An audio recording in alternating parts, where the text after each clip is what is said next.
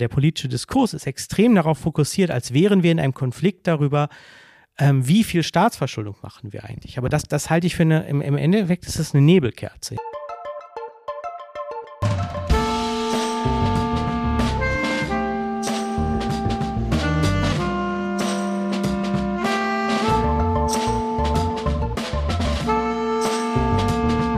Herzlich willkommen zu Jacobin Talks. Hallo Aaron. Hallo, vielen Dank für die Einladung.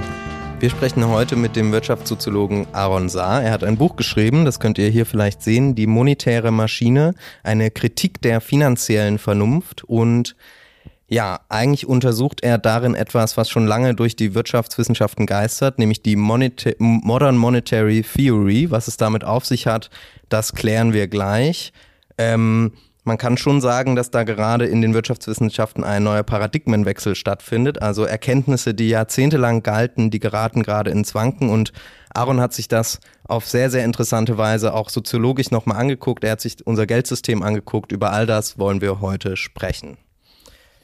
Ja, vorab wie immer noch eine kleine Ankündigung. Ihr habt es ja gemerkt sicherlich oder schon gesehen. Wir haben ein neues Heft, die nationale, internationale und auch da gibt es wieder extrem viele Texte zur ja, Ökonomie. Es gibt einen Text zur politischen Ökonomie des Populismus und einem zur Gefahr der Deindustrialisierung in Deutschland.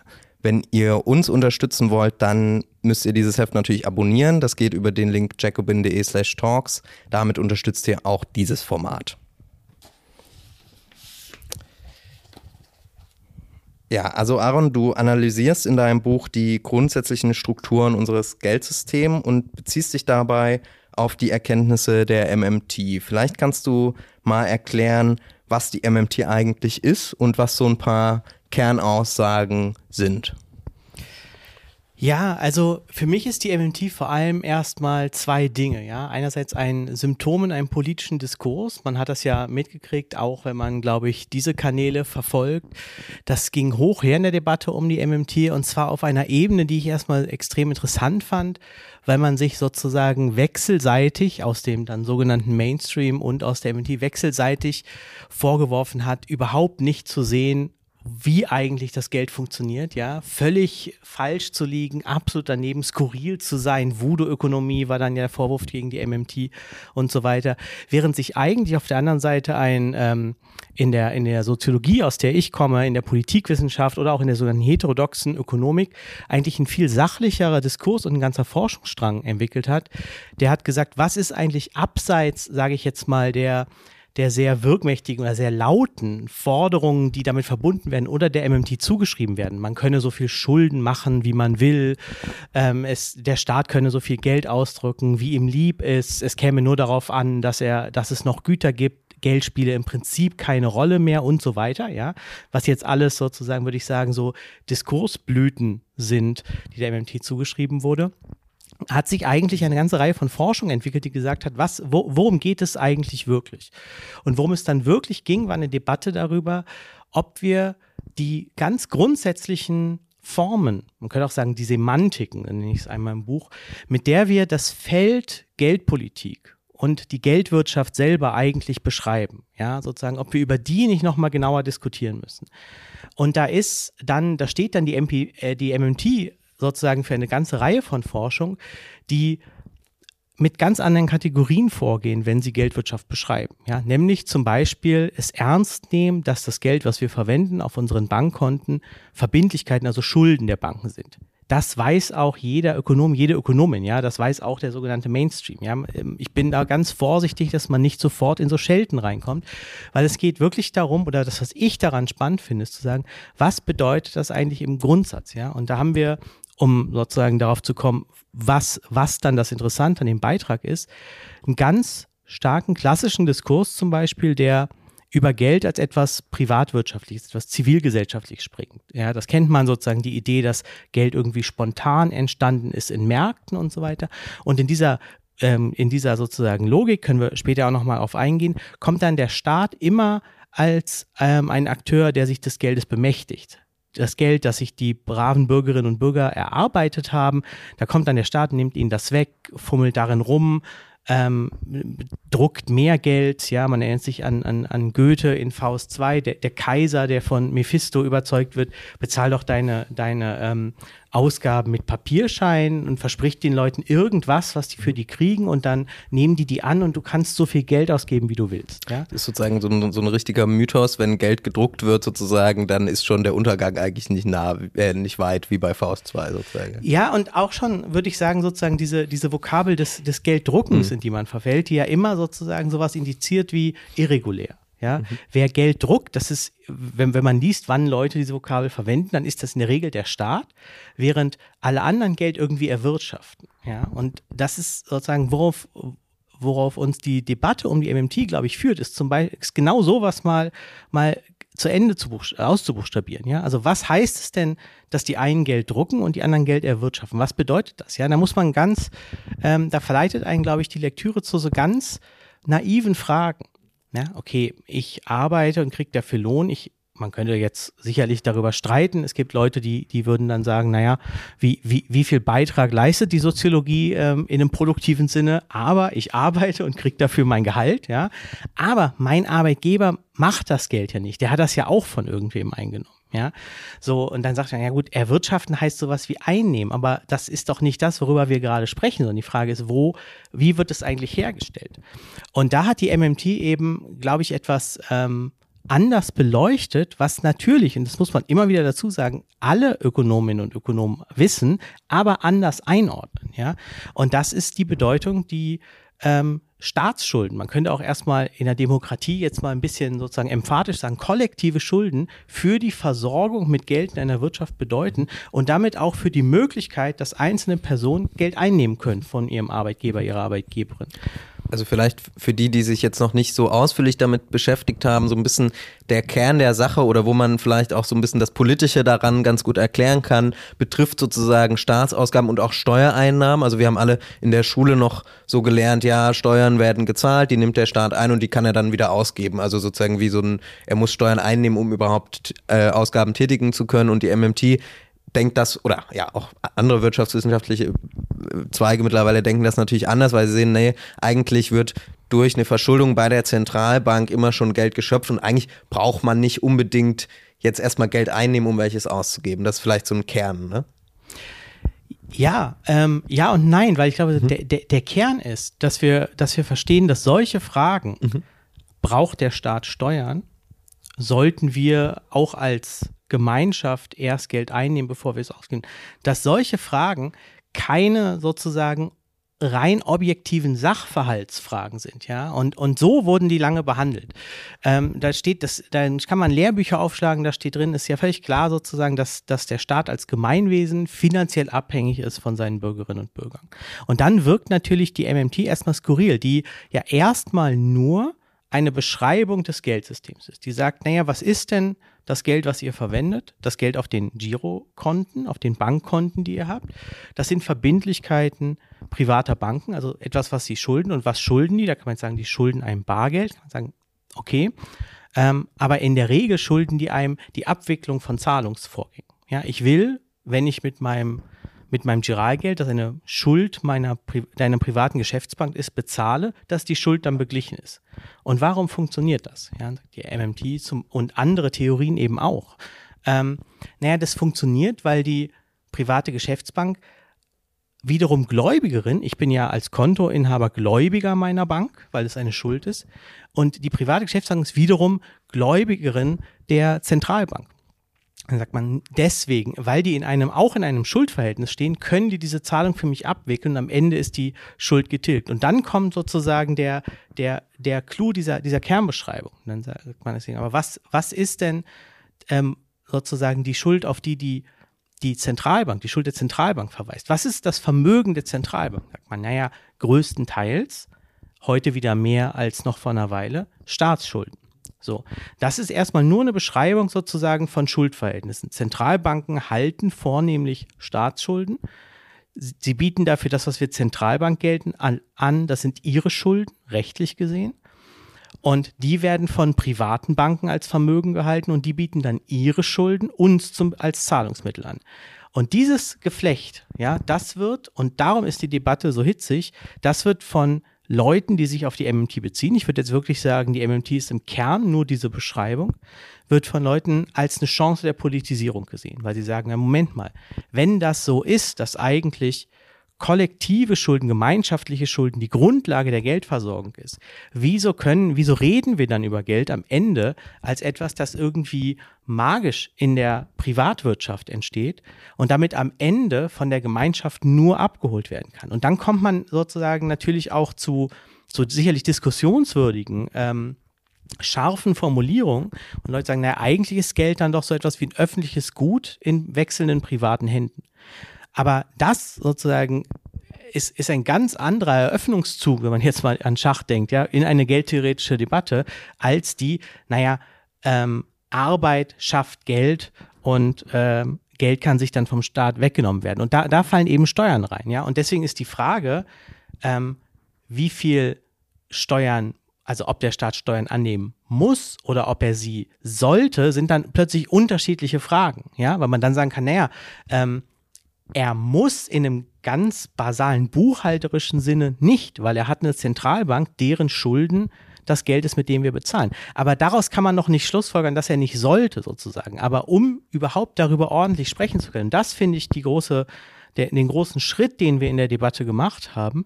Um darüber überhaupt erstmal diskutieren zu können, müssen alle auf der Prämisse sein, zu sagen, dass ähm, es gibt jedenfalls keine sozusagen hinter diesen Buchhaltungsverfahren, hinter einer politischen Geld, einer grundsätzlich politischen Geldordnung stehenden Sachzusammenhänge, die uns, die es rechtfertigen, dass wir davon sprechen, der Staat kann nicht anders mhm. als Steuern annehmen. Er ist abhängig von mhm. seinen Bürgerinnen und Bürgern.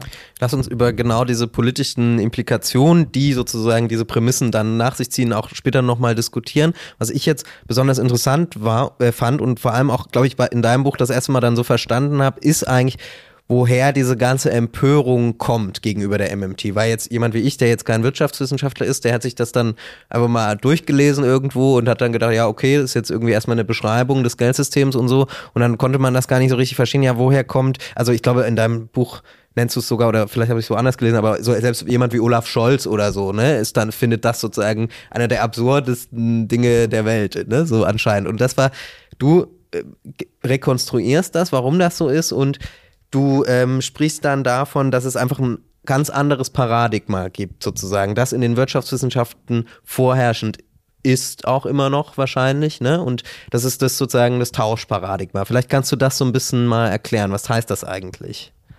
Ja, ähm, also das Denken über Wirtschaft ist ausgehend ähm, nicht erst von der von der sozusagen ähm, modernen Nationalökonomie, die dann irgendwann zu den Wirtschaftswissenschaften wurde, ähm, sondern schon viel länger. Es gibt ja auch schöne Passagen bei, bei Immanuel Kant, ähm, die das sehr verdeutlichen, worum es mir da geht. Ähm, ist eigentlich geprägt von einer ganz basalen Vorstellung. Das ist, wenn wir ökonomische Prozesse beobachten, also ökonomische Praxis, was Leute tun, was wir Ökonomie nennen, dann beobachten wir im Grundsatz Tauschinteraktion. Tausch, ähm, also jemand hat etwas, das ist sozusagen der Anfang des Nachdenkens. Das Axiom, irgendjemand hat etwas geschaffen, ähm, sich geholt, ererbt, wie auch immer, und will das tauschen, weil er etwas anderes oder sie etwas anderes braucht. Ja, und das ist immer die Idee. Es gibt, man hat Überschüsse von irgendwas und Defizite, also ein Bedarf an irgendetwas anderes. Und anderen geht es genauso und deswegen tauscht man und das ist dann in den Wirtschaftswissenschaften wird das dann in Gleichgewichtsvorstellungen, Gleichgewichtsmechaniken übersetzt.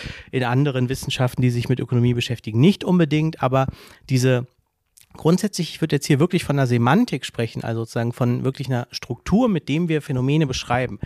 Das ist der Tausch. Und das ist erstmal ähm, gar kein Problem. Ich, man muss es sich nur einmal bewusst machen, weil wir, glaube ich, und das versuche ich in dem Buch dann ja zu problematisieren, unser Sprechen über Geldpolitik zu radikal auf dieser Tauschidee ähm, aufgebaut haben.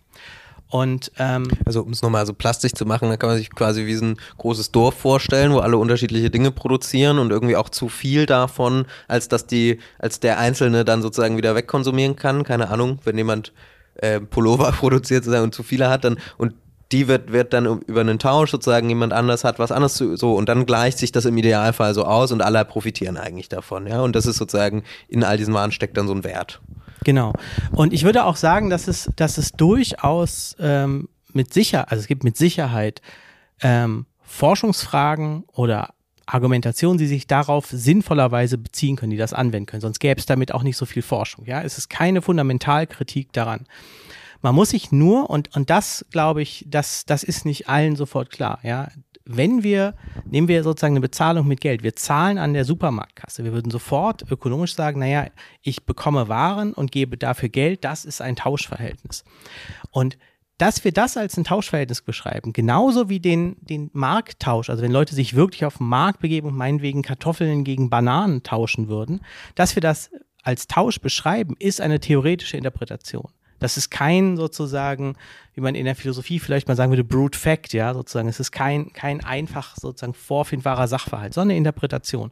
Und an dieser, in dieser, diese Interpretation bringt einen in eine bestimmte Erklärung. Und ähm, die kann man dann in den klassischen Wirtschaftswissenschaften verfolgen. Da wurde das jetzt in, also die, die Kritik geht ja schon eine Weile, deren gesagt haben, die haben sich dann zum Beispiel die Vorstellung von, ähm, die Entstehung von Geld einfach als ein Automatismus dieses Tausches vorgestellt. Ja, die Geschichte kennt man, ich muss sie nicht lange ausführen, aber die Idee ist, ähm, naja, wenn viele Leute anfangen so zu tauschen, dann findet man nicht denjenigen oder diejenige, die das anbietet, was man wirklich will. Und was macht man dann? Naja, man tauscht die Sachen, die man hat, die Überschüsse gegen etwas ein, was wahrscheinlich viele Leute wo wollen. Ja, was man leichter wieder eintauschen kann. Und wenn man, wenn das alle machen, immer die Dinge sozusagen akzeptieren, die leichter eintauschbar sind, dann wird irgendeine dieser Waren, die die da tauschen, dann am Ende so eine Art Tauschmittel sein. Und das hat sich dann historisch gezeigt, das ist dann irgendwie Silber oder Gold gewesen. Und dann hat man irgendwann, und das ist dann ja häufig schon so eine Geschichte ähm, von, von ähm, Manipulation durch Herrschende, dann hat man irgendwann Papiergeld als Ersatz eingeführt und dann hat man ähm, als eine Art Sündenfall das Metall irgendwann vergessen und nur noch Papiergeld und das versuchen jetzt Leute zum Beispiel durch digitales Gold äh, wieder zurückzudrehen. So. Und der Sündenfall kommt daher, weil sozusagen immer darin implizit unterstellt ist, dass das Geld, die Geldware irgendwie den Wert dieser Waren mit repräsentiert. Ja, das ist ja eigentlich so ein wichtiger Fakt dabei sozusagen. Sonst wäre es ja eigentlich banal, oder? Und das genau, genau, ja. Ja. Und das ist, das ist nämlich dann der Übergang, der einen dann mhm. sozusagen zu die, zur, zur Politik bringt. Ja, mhm. wenn man, weil die Grundidee ist, das Geld, das ich dass sozusagen das Nachdenken über Geld immer anfängt damit, dass ich etwas Wertvolles habe und das Gegengeld abgebe, so dass Geld für mich ein Stellvertreter dieses Überschusses, dieses wertvollen Zeugs, was ich abgegeben habe. Und das trifft auch sehr gut, was Geld für uns ist. Das will ich sozusagen gar nicht bestreiten. Aber wenn ich so über Geld spreche, dann habe ich immer diese Idee, dass, naja, Geld wurde immer irgendwie verdient. Man kann dann streiten, ob Einzelfall das so ist, aber grundsätzlich sozusagen strukturell, ja.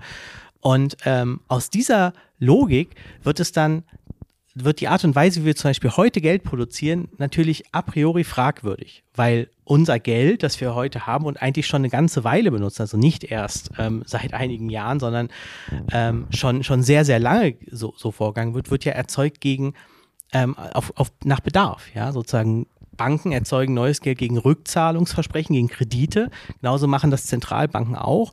Und es gab in der Geschichte nicht nur Banken, die das so gemacht haben. Wir haben immer wieder Akteure, die ihre eigenen, wie der Kaiser bei, bei Goethe, ähm, ihre eigenen Zahlungsversprechen als Zahlungsmittel rausgeben. Also sagen, hier bezahl mit einem Zettel, auf dem ich unterschrieben habe. Und das ist auch gut so. Und wenn ich Geld, Politik, Geldwirtschaft, Geld selbst von dieser Idee des es gab immer erst eine Ware, die verkauft wurde denke, dann ist das, dann ist diese Art der Geldproduktion, die aber historisch eigentlich sozusagen das Primäre ist, die ist dann, ähm, die ist dann irgendwie verdächtig, ja, die, die ist dann irgendwie falsch, weil sie das nicht nicht, nicht vornimmt. Und das sieht man dann zum Beispiel, das habe ich ähm, deswegen kurz vorhin angesprochen, es gibt einfach so eine sehr prägnante Szene bei, bei Immanuel Kant, wo er sagt, äh, wenn ich arbeite, dann, wenn ich, er spricht von Fleiß, ja, wenn, wenn ich fleißig bin und für die Produkte meines Fleißes Geld akzeptiere, dann kann es nicht anders sein, als dass die Geldschöpfung auch Fleiß erfordern müsse. Das, das kann nicht an, das kann ich mir nicht anders vorstellen. Und das ist so ein, ähm, ja, so, so ein Mem könnte man fast sagen, ja, das heute ähm, sehr stark wieder zurückkommt, ähm, zum Beispiel bei der Idee, ähm, dafür kriegen wir dann bestimmt sozusagen nochmal extra viele Kommentare, aber bei so einer Idee wie Bitcoin, ja, wo in der Debatte ganz stark gemacht wird, dass der Vorteil von Bitcoin sei, dass es, dass da Geld durch den Einsatz von Zeit und Energie entsteht. Ja, sozusagen. Und das kann auch Vorteile haben, das will ich jetzt gar nicht ähm, ad hoc bestreiten, weil es, weil es sozusagen eine bestimmte Form von, von Geldproduktionsregulation ist. Aber wenn man, wenn man dazu Texte liest aus der Bitcoin-Community, dann ist da eine ganz starke Idee, dass es erstmal per se besser ist, wenn wir irgendetwas verbrauchen, ja, irgendetwas haben, das wir in Geld umwandeln. Und ich verfolge quasi sozusagen diese Idee in die, in, in die Politik, die aus einer ganz bestimmten Art und Weise entsteht, nämlich dem Tauschparadigma über Wirtschaft nachzudenken. Jetzt ist, finde ich aber eine Frage dann schon dabei. Es ist natürlich unglaublich wirkmächtig, dieses Paradigma. Paradigma. Es muss ja auch gewisse Evidenzen dafür geben. Also sozusagen, ne, dass man sagt, ja, irgendwie ist es schon gut, wenn das Geld-Waren-Gleichgewicht irgendwie, ne, das lernt man ja, glaube ich, auch immer noch im, im VWL-Grundstudium sozusagen. Also was ist denn die Evidenz oder was ist das, was ist so hartnäckig? Warum hält sich das dann so hartnäckig, wenn man erstmal sagt, ja, vielleicht ist es eigentlich eine falsche Beschreibung, so oder ne? Eine einseitige Beschreibung, ja. zumindest. Ne? Naja, ähm, darüber kann man jetzt, glaube ich, mehrere Geschichten erzählen. Ähm, ich, ein, ein wichtiger Treiber für diese Art von Ideen ist natürlich die Wirtschaftswissenschaft, in, ähm, die einfach in ihrem Kern, ja, es gibt andere Bereiche, aber in dem, was dann manchmal ähm, viele Leute hassen, die Bezeichnung Mainstream genannt wird, keine in dem Sinne selbstreflexive Wissenschaft ist, dass sie ihre eigenen Prämissen ständig hinterfragt, wie das andere Wissenschaften ähm, in gewisser Weise tun, sicherlich auch mit ihren eigenen blinden Flecken und so. Es gibt aber auch noch andere Treiber, also ähm, es gibt interessante Arbeiten, die zeigen, dass, dass alleine auch die Art und Weise, wie, wie, wie Recht gesprochen wird, bestimmte Vorstellungen von Geld immer wieder reproduziert, weil zum Beispiel gesagt wird, wir müssen, ähm, also auch mit, mit dieser Idee, ja, im, es gibt eine Studie von, von Isabel Feichtner zum, zum deutschen öffentlichen Recht, der sie zeigt, dass das deutsche öffentliche Recht immer wieder sagt, wir müssen eine bestimmte Art von monetärer Freiheit verteidigen. Und monetäre Freiheit heißt dann, ein, sozusagen Bürgerinnen und Bürger müssen die Möglichkeit haben, das, was sie sozusagen gegeben haben, um Geld einzunehmen, auch wiederzubekommen. Und damit wird sozusagen Preisstabilität, die, die Politik, die das ermöglichen würde, ja, dass ich, dass ich verkaufe ein Leib Brot und kann auch wieder ein Leib Brot von dem Geld kaufen, wird dann sozusagen aufgrund einer geldtheoretischen Vorstellung festgeschrieben. Und, ähm, und das, das ist auch nicht, nicht grundsätzlich problematisch, weil wir natürlich Geld so verwenden und auch zu Recht so verwenden, dass wir von ihm eine gewisse Wertstabilität erwarten, sagen, was, was habe ich denn von den Zahlen, wenn ich nicht ungefähr weiß, was ich davon wieder, wieder kaufen kann. Und das ist, glaube ich, der, der stärkste Anker. Also die, die Beschreibung, die tauschtheoretische Beschreibung von Geld, ähm, entspricht einfach unserem alltäglichen Begegnen von Geld. Ja, das ist, das ist, ähm, das ist, wie wir, glaube ich, Geld erfahren. Nur und das ist ja sozusagen eine alte Debatte in den Wirtschaftswissenschaften, es ist eine immer vom Individuum, also von der Mikroebene her gedachtes Argument. Ja, ich selber habe etwas, verkaufe das, bekomme dafür Geld und will etwas zurückbekommen. Und die Krux ist eben, und das wird ja immer mal wieder an verschiedenen Gegenständen durchdiskutiert, was passiert aus so einer Idee, wenn ich daraus eine makroökonomische, also eine das gesamte System betrachtende Beschreibung mache? Das, das, das hat man nicht nur im Geld, das ist genauso eine Debatte, die man jetzt zum Beispiel zwischen Marxismus und klassischer Ökonomie führen könnte. Die sagt sozusagen, ich, ich kann mir Ökonomie nicht sozusagen als einfach nur Aggregat, also als sozusagen Haufen, Interaktionshaufen von Individuen vorstellen, dann übersehe ich systemische Zusammenhänge. Und ähm, beim Geld kann man, kann man das, glaube ich, ziemlich gut ähm, verfolgen, weil es, weil ähm, es einerseits, das ist sozusagen der, der Leitstern, die Idee von Preisstabilität ist, als sozusagen dem einen Ziel von Geldpolitik. Und das ist auch kein schlechtes Ziel, ja. Also sozusagen Inflation ist schwierig für Wirtschaften. Ähm, aber es beschreibt ja Preisstabilität nicht als ein politisches Ziel und ermöglichen, sondern als so etwas wie die Herstellung der eigentlichen, unverfälschten, natürlichen Art und Weise, wie Geld funktioniert. Ja, also nur wenn Geld preisstabil ist, ist es genau genommen Geld, weil nur dann ist es für mich ein Stellvertreter für die Sachen, die ich verkauft habe. Ja, und ähm, wenn man, ich glaube, dass es auch auch diese Charakterisierung als natürlich, normal, unverfälscht ist, die dann ähm, politische Einflussnahme den Charakter von Manipulation, ja, von Aneignung, etwas eigentlich Unverfälschtem und so gegeben hat und damit natürlich dann auch Politiken ähm, befördert hat, wie die unabhängigen Zentralbanken, die scharfe Trennung von Fiskal, also von Haushaltspolitik und Geldpolitik. Und insgesamt muss man sagen, eine eine Verengung des Begriffs Geldpolitik. Ne? Also wenn wir heute, wenn man wissen will, was heißt eigentlich Geldpolitik und man, man googelt das, dann findet man die Statements der Zentralbanken, die sinngemäß sagen, na Geldpolitik ist das, was Zentralbanken machen, um den Geldwert stabil zu halten. Ja? Und das ist sozusagen so eine, eine Melange aus einer ja, Denk- und Beschreibungsweise von Geldpolitik, die enorm verengt mhm. ist und die ganz viele sozusagen Zöpfe abschneidet von dem, was eigentlich für Konflikte in dem Geld, in, in der Geldordnung mhm. stecken. Das ist also, ja, das ist wirklich eigentlich eine verrückte Sache, ne? Dass sozusagen es gibt ein gewisses Paradigma, was sich in den Wirtschaftswissenschaften durchsetzt und was aber tatsächlich in all unsere Institutionen einsickert, in als Wissen der Akteure, der wirtschaftlichen Akteure auch unheimlich präsent ist sozusagen und was tatsächlich irgendwie die Art und Weise, wie wir alle leben, sehr stark beeinflusst, ja. Und du sprichst dann wirklich davon, dass es also eine die Ideologie unpolitischen Geldes ist, die sich da. Vielleicht kannst du das nochmal so ein bisschen erläutern, was das heißt. Warum ist es unpolitisch? Ja, also es ist natürlich nicht de facto unpolitisch, ja, sondern es ist eine, eine Vorstellung davon, dass es eigentlich so etwas wie eine rein ökonomische, rein sozusagen aus der Interaktion von Individuen, man kann auch seine zivilgesellschaftliche Funktion von Geld gibt. Und das ist eben die, die Stellvertreterfunktion, ja, und man muss gar nicht diese alte Geschichte selber vertreten, dass Geld spontan entstanden ist ähm, aus dem Problem, den Händlerinnen und Händler mit dem Warentausch hatten, bevor es Geld gab, ja, ähm, dass sie sich auf ein Tauschmittel geeinigt hätten oder so, um diese Idee von einer, es gibt schon so etwas wie eine wahre, reine Geldfunktion, eine natürliche Geldfunktion, das ist Geld eigentlich, das wertstabil tauscht ermöglicht, vorzuschreiben. Und das selber wäre noch nicht genug, sondern was für mich der Ideologiebegriff eben kann, ist zu sagen, eine Ideologie wird es dann sozusagen, wenn es genutzt wird, um politische Konflikte ähm, kalt und aus dem ähm, und sozusagen in Begründungszusammenhänge, in Begründungsnot zu bringen. Ja, also mir geht es ja auch mit dem mit dem Untertitel des Buches darum zu sagen, es ist nicht ähm, es, es ist sozusagen, es wird schon dann Politik, wenn wir ein, eine eine Sprechweise über Geldwirtschaft haben, Geldpolitik und Geldwirtschaft, die bestimmte Positionen in absolute Erklärungsnot und Rechtfertigungsnot bringt, wegen andere Positionen sich nicht rechtfertigen müssen. Ja, und das sind dann zum Beispiel Positionen, die sagen, es ist doch völlig klar, dass ein Staat Steuern einnehmen muss, vorher ausgeben kann. Aber auch eben ähm, eine zahlreiche Beispiele, die wir. Die sind die wir, nicht in Begründungsnot sozusagen. Ge genau, sozusagen. Die sagen, die, die, die sprechen ja dann sozusagen von der Position eines Faktums aus, ja, während andere sagen, ihr seid irgendwie skurril, ihr müsst uns erstmal, ihr müsst erstmal ganz viel einholen, bevor ihr euer Argument machen könnt.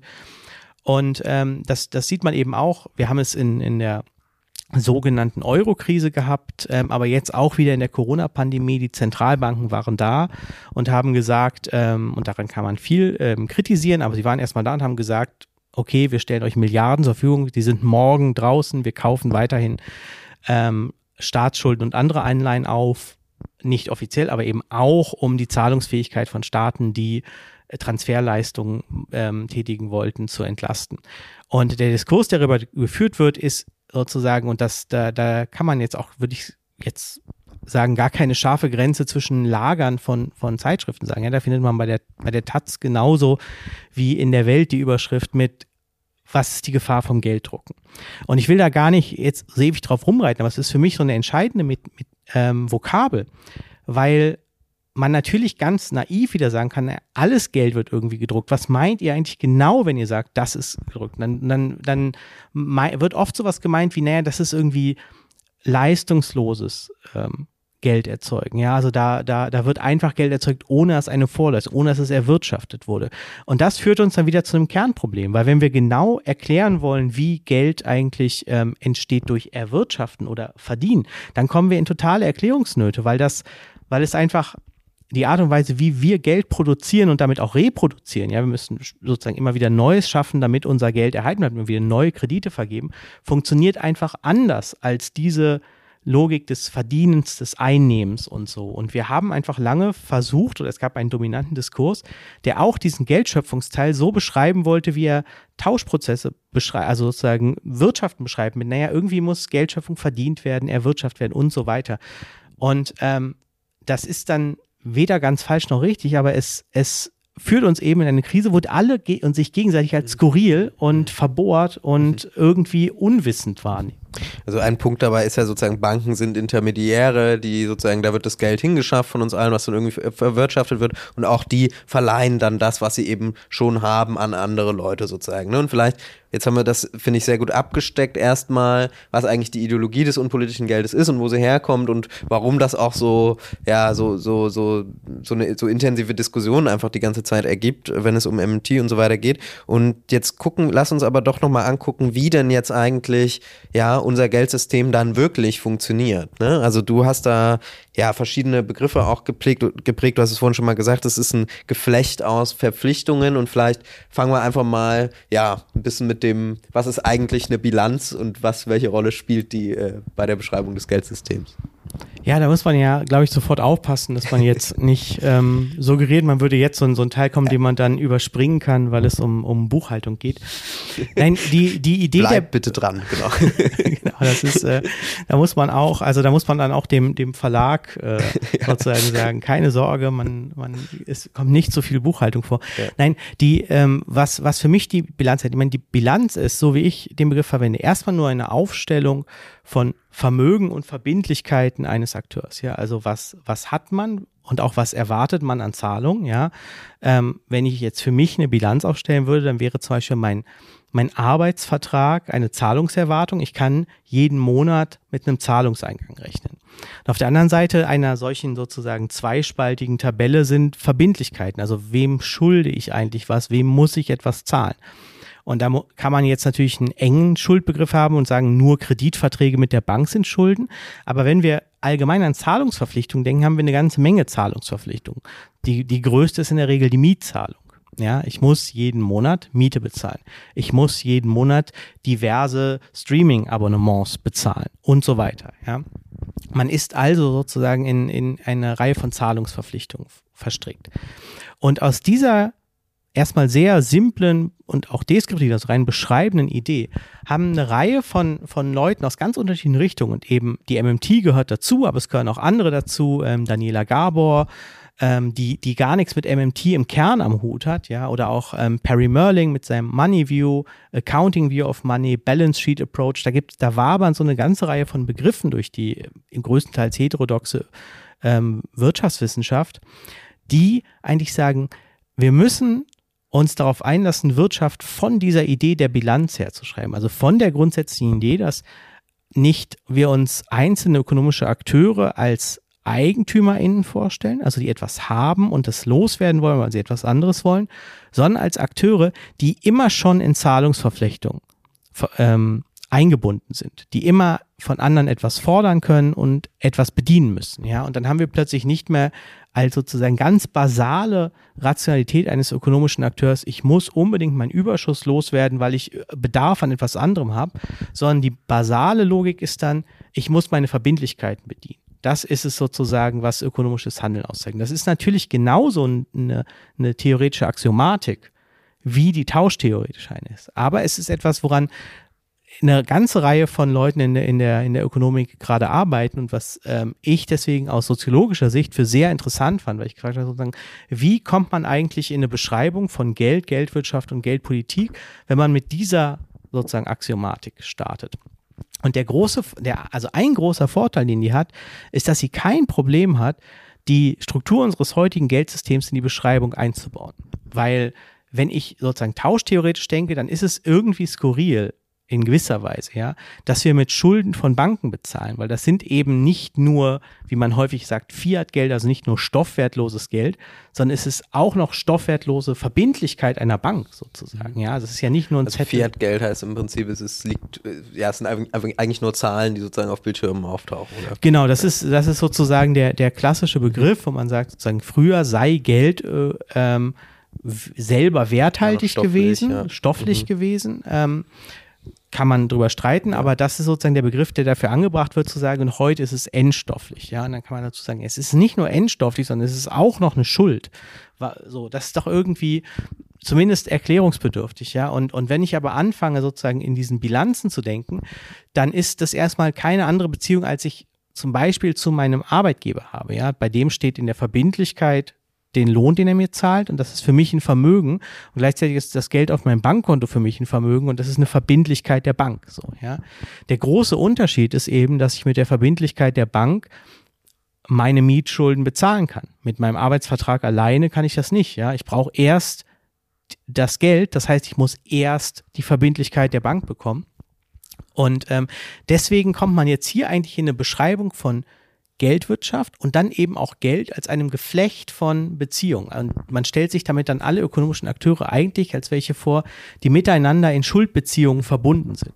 Und das ist jetzt im Prinzip, du hast es jetzt beschrieben, sage ich mal, für Privatpersonen, in welche Verbindlichkeiten und Verpflichtungen die sozusagen eingespannt sind. Ne? Aber genau dieses ähm, Geflecht wiederholt sich ja nochmal auf der größeren strukturellen Ebene. Also sozusagen Geschäftsbanken haben wieder Schulden bei Zentralbanken und so weiter. Und also das ist ja eigentlich dann das Interessante, was dann wirklich einen Bereich sehr gut erklärt oder aufschlüsselt. Das musst du jetzt auch nochmal machen, sozusagen. Wie funktioniert das eigentlich? Also wie wird dann Geld geschöpft in diesem Konstrukt zwischen Zentralbanken und Geschäftsbanken, ne? das eigentlich dann wirklich sehr gut beschreibt, wie funktioniert es eigentlich heute. Genau, also sozusagen, man, man, man kann den Weg von, von, von der Einzelperson bis auf die strukturelle Ebene gehen, aber man, man, man benutzt dafür sozusagen die, die Sprache der, der, der Schuldbeziehung. Ja, sozusagen, wir sind in Schuldbeziehung. Und das ist dann eben im, im, in unserem Geldsystem auch nicht anders. Ja, also ich meine, man muss sich, ähm, man muss sich einmal klar machen, das klingt dann e-, enorm technisch, ja, aber was eigentlich passiert, wenn ich für einen zum Beispiel einen Einkauf mit meiner Bankkarte bezahle, ja, weil, weil man sich sozusagen durch die Rekonstruktion des Vorgangs eigentlich verdeutlichen kann, wie man Geld anders beschreiben kann als einfach ein sozusagen Haufen einzelner Geldbeträge, die ich als Stellvertreter eingenommen habe, ja. Und wenn ich ähm, mit meiner Bankkarte bezahle, dann nehme ich sozusagen, und das klingt extrem technisch, aber es ist eigentlich sozusagen rechtlich der Vorgang, dann gebe ich als, als Gläubiger meiner Bank das ist, das ist sozusagen mein Guthaben, ein Teil meiner, meiner sozusagen Gläubigerposition auf. Ja, ich sage, okay, ich ähm, will diese, diese Schuld bei der Bank, die ich habe, an jemand anders übertragen. Ja, und das heißt, wenn ich mit Bankgeld bezahle, mache ich erstmal etwas total Skurriles. Ich gebe jemanden, bei dem ich eine Schuld habe. Also ich nehme irgendetwas von, von dir entgegen, ja, was du mir verkaufst, dann habe ich eine Schuld bei dir und ich gebe dir dafür eine andere Schuld, nämlich die Schuld bei der Bank. Und ähm, das das ist sozusagen eine andere Beschreibung, als zu sagen, ich gebe dir einen wertlosen Zettel oder so. Ja, das, das ist die Fiat-Geldbeschreibung. Du, du, du gibst mir irgendwas, du gibst mir euer gerade erschienenes neues Heft, ja, und ich gebe dir dafür einen wertlosen Zettel. Und die andere Beschreibung ist, nee, was ich dir eigentlich gebe, ist noch skurriler. Ich gebe dir die Schuld der, der Bank. Und das funktioniert, weil du dein Konto bei einer, bei einer anderen Bank hast als ich und die Banken untereinander diese Schuld wieder ausgleichen können, aber nicht indem sie einfach ein sozusagen wertlosen Zettel rumschieben, sondern indem sie wiederum Schulden bei der Zentralbank haben. Geschäftsbanken, bei denen wir unsere Konten haben, haben ja Konten bei der Zentralbank. Und das sind Schulden der Zentralbank, genau wie die Konten bei den privaten Banken Schulden von denen sind. Ja. Und das heißt, weil sie Schulden bei der Zentralbank haben, können sie die Schulden untereinander verrechnen. Und das heißt, und das ist dann sozusagen eine wichtige Bezeichnung, wir reden eigentlich erstens von einem Geflecht von Schulden, in wir, in, in dem wir uns bewegen, wenn wir bezahlen und zweitens von einem hierarchischen Geflecht, ja, weil eben für dich, wenn ich das Heft von dir kaufe, meine Schuld, dass ich dir irgendwas verspreche, ist für dich sozusagen, damit kannst du nicht viel anfangen, außer du willst irgendwas von mir haben. Aber mit der Schuld der Bank kannst du ganz viel anfangen, weil die, weil du damit ganz viele andere Schulden tilgen kannst. Das heißt, die ist hierarchisch höher, sagt man dann, als die, als, als meine eigene Schuld sozusagen, ja. Und die Zentralbankschuld ist nochmal hierarchisch höher, weil sie die Bankschulden tilgt.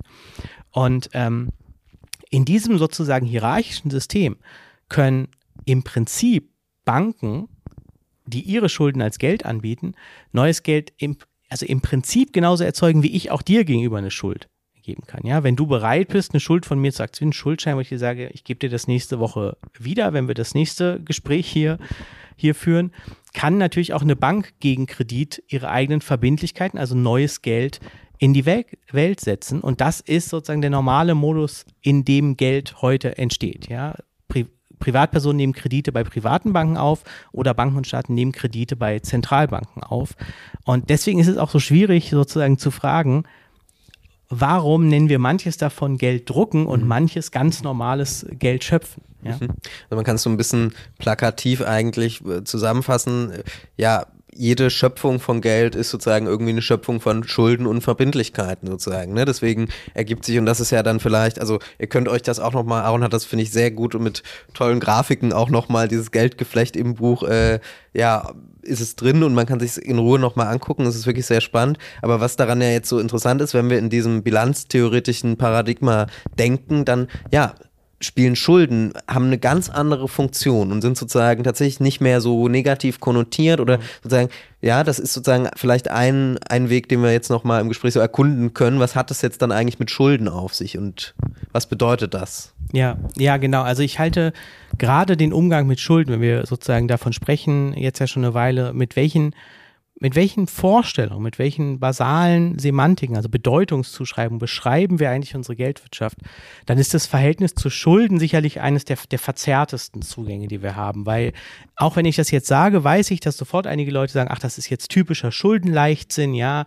das haben, das manche Leute wissen einfach nicht sozusagen, wie man mit Geld geht und die, die sagen, wir können Schulden machen, wie wir wollen. Aber es geht jetzt gar nicht darum zu sagen, dass wir Schulden machen können, wie wir wollen, oder dass jetzt, dass man der MMT zuschreibt, sie sagt, Staaten können sich verschulden wie sie wollen. Es geht Oder Staaten wirklich, können jetzt unbegrenzt Geld drucken. Genau, genau. Da, darauf ist sozusagen fällt die Debatte sofort um und dabei wird übersehen, dass es um was viel Grundsätzlicheres geht. Und es geht um sozusagen die Art und Weise, wie wir über Schulden sprechen. Weil wir haben das bei der Geldschöpfung, fängt es ja nur an. Da muss man sagen, ja, da, da, dass wir überhaupt Geld haben, liegt an einer doppelten Verschuldung. Die Bank bietet ihre Schulden als Geld an, akzeptiert die Verschuldung von jemand anders, ein Kredit, ein Rückzahlungsversprechen, um Geld in die Welt zu setzen. Es ist extrem kontraintuitiv, wenn man sich das erste Mal damit beschäftigt als Nicht-Ökonom Nicht-Ökonom. Aber das heißt andersrum natürlich auch, dass wenn die Kredite zurückgezahlt werden, die Bank das Geld bis auf die Zinsen wieder ausbucht. Ja, also Kredit und Bankverbindlichkeit, also Geld, kommen hinzu bei der Kreditvergabe und verschwinden nach der Kreditrückzahlung wieder. Was heißt das für ein System, das man sich als ein Geflecht von Krediten vorstellt, also als Beziehungen, die voneinander abhängig sind. Ja, die eine Bank von der anderen, alle von der Zentralbank und so weiter. Das heißt, damit unser Geld überhaupt erstmal erhalten bleibt, brauchen wir ständigen Nachschub nach Leuten, die bereit sind, Kredite aufzunehmen. Privatpersonen, Unternehmen oder Staaten. Irgendjemand muss sich die ganze Zeit und immer wieder verschulden, damit wir überhaupt das Geld erhalten, was wir haben, weil die Kredite müssen ja zurückgezahlt werden. Wenn hypothetischer Fall, ja, ist ein bisschen abstrahiert gedacht, aber wenn morgen, ab morgen niemand mehr Kredite aufnimmt, dann würde unser Geldsystem zusammenbrechen. Und das ist keine, keine Skandalisierung. Ich halte es nicht für was grundsätzlich Problematisches, sondern es beschreibt einfach nur, dass dann Kredite weiter abbezahlt würden und dadurch die Geldmenge sinkt und dann, es würde dann sozusagen schneller zusammenbrechen, weil natürlich die Leute glauben, sie könnten dann morgen ihre Kredite nicht mehr zurückzahlen. Aber der Punkt ist, dass in dieser Beschreibung Schulden, Verschuldungsbereitschaft, würde ich sagen, also sagen, ich möchte einen Kredit aufnehmen, wird plötzlich zu einer Ressource. Eine Ressource, mit der wir etwas betreiben.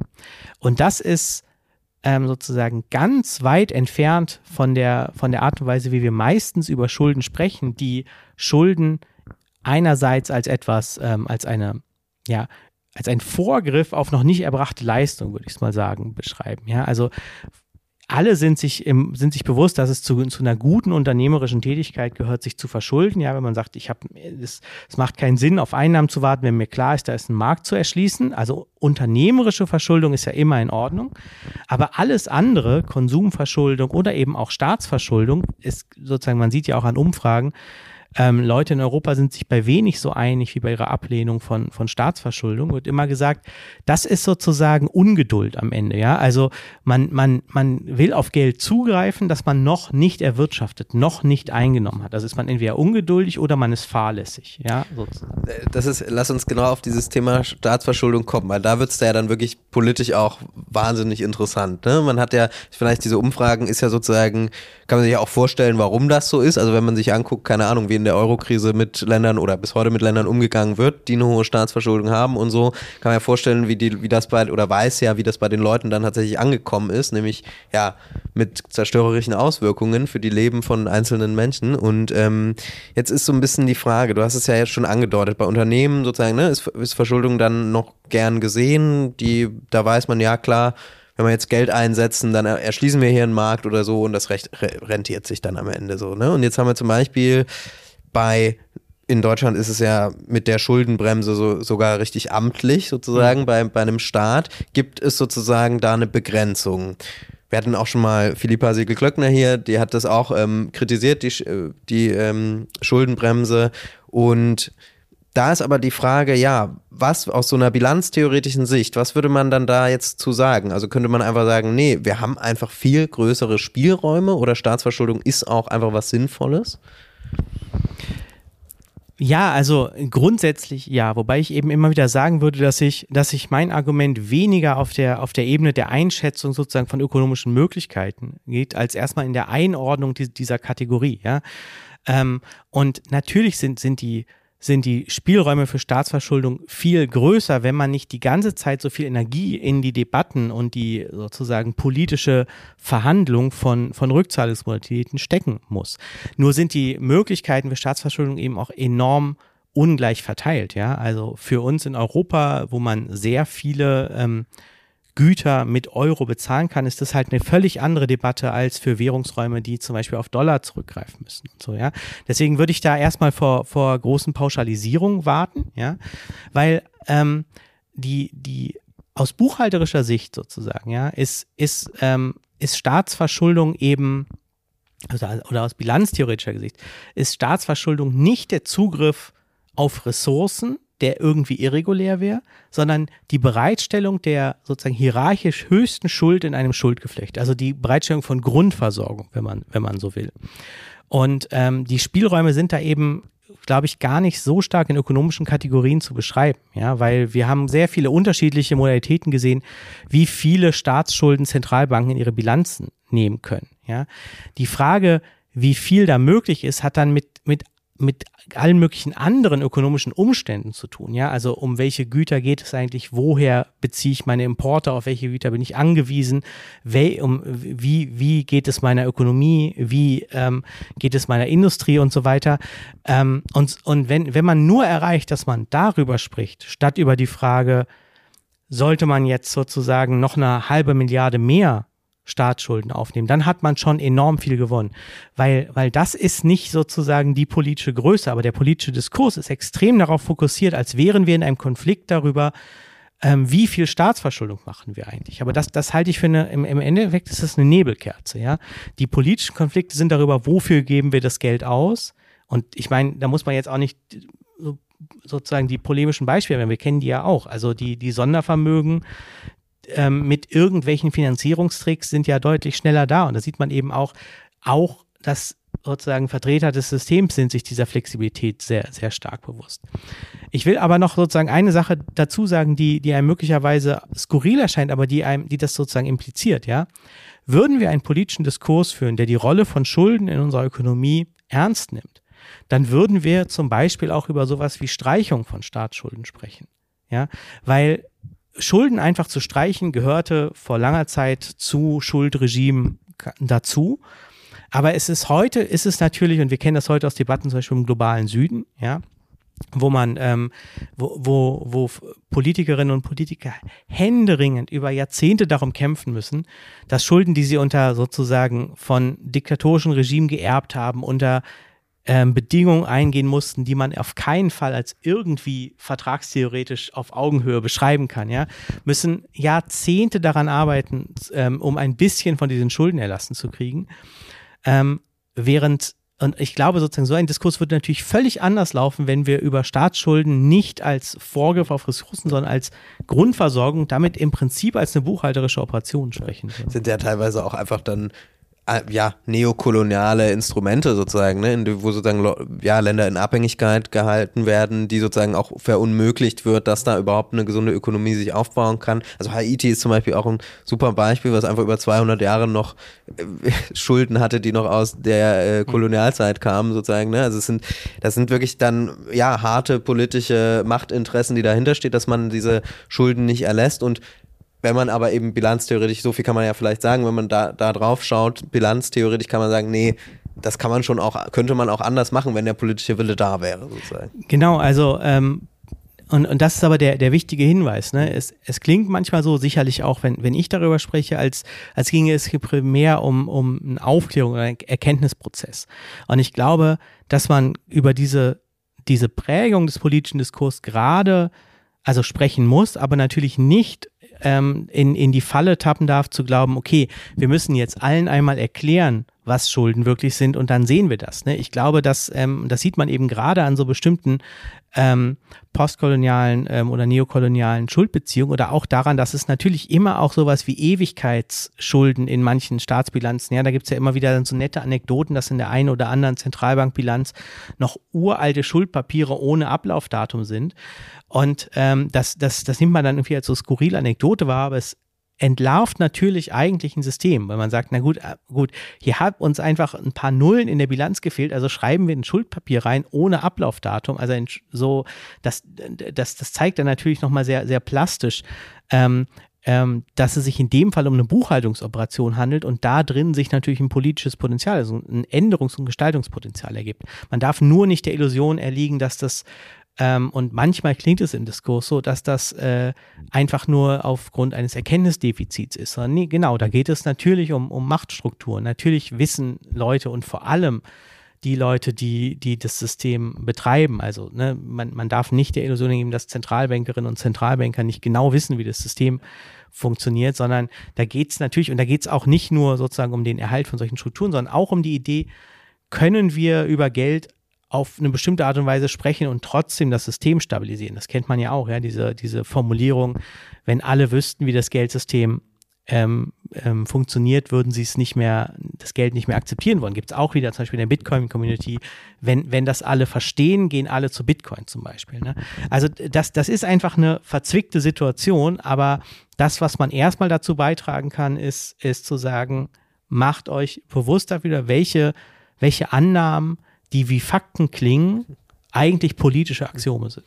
Ich meine, was du jetzt machst und was dann auch irgendwie die politischen Konsequenzen sind, die diese Art von Betrachtung bietet, ist natürlich zu sagen, es geht auch um einen Rückgewinn von monetärer Souveränität, so sagst du es. Ne? Und damit sind natürlich verschiedene Dinge verbunden. Also du beschreibst am Anfang zum Beispiel, ja, keine Ahnung, wenn wir uns in Deutschland die Daseinsvorsorge angucken oder sozusagen gewisse öffentliche Infrastrukturen, da fehlt es immer an Geld, ja. Also es ist immer diese so, und jetzt könnten wir aber hier sagen, nee, wenn man das politisch wollte, könnte man sozusagen die Krankenhäuser, Kindergärten, weiß nicht, Brücken, tralala, alles sehr wunderbar ausbauen. Ne? Das ist zum Beispiel, fand ich, einen wichtigen Punkt. Also.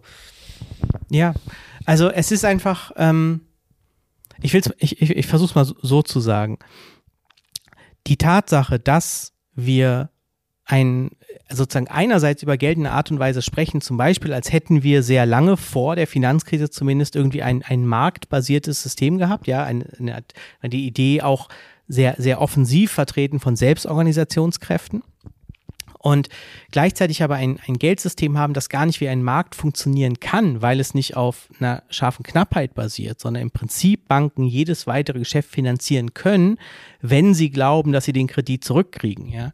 Und wir jetzt dabei sind, diese Folgen aufzuarbeiten, die nämlich darin stehen, dass ähm, die, die, die Geldmenge schon vor den Interventionen der Zentralbanken nach 2008 jahrzehntelang enorm zugenommen hat. Das Geld äh, vor allem, also mehrheitlich geschaffen wurde für den Handel mit Vermögenswerten, Immobilien, die Folgen kennen wir, aber auch Aktien, Aktienrückkäufe und sowas, ja. Ähm, und das haben private Banken mit sozusagen ihrer ja letztendlich auch politischen Fähigkeit gemacht, äh, Geld zu erzeugen, ja.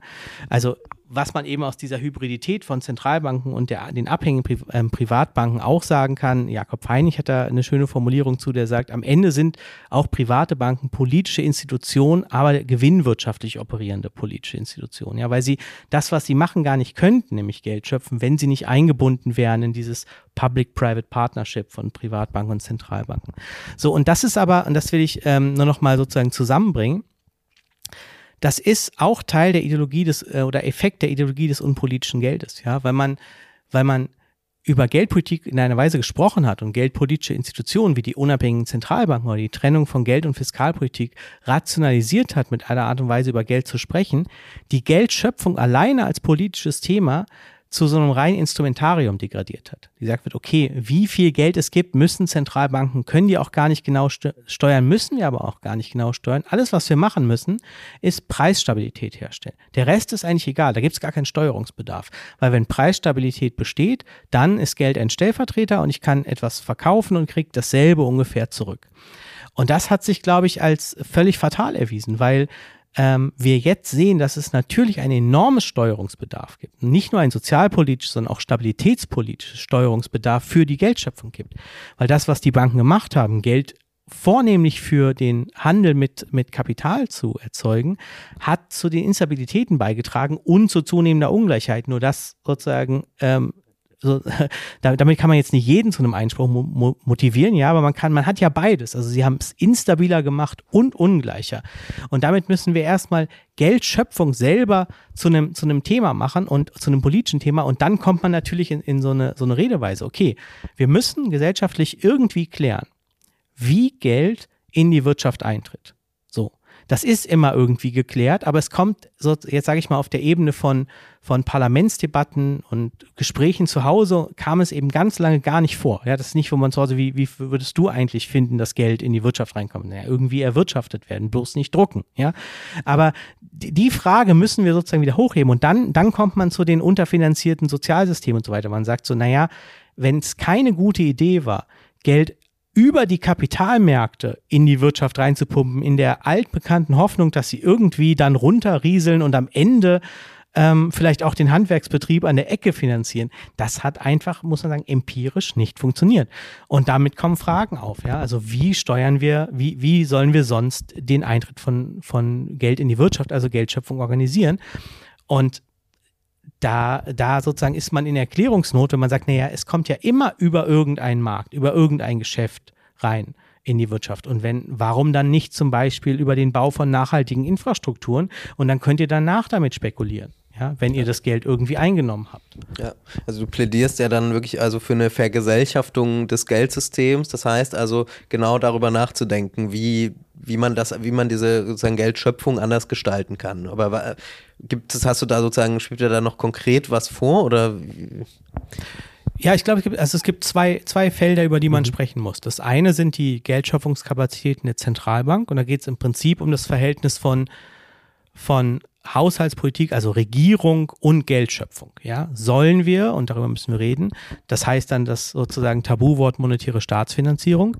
Man, man kann oder sollte vielleicht entweder darüber reden, ob Zentralbanken wieder stärker und nicht sozusagen an bestehenden Regelungen vorbei die Zahlungsfähigkeit von Regierungen unterstützen. Das ist ein großes Feld.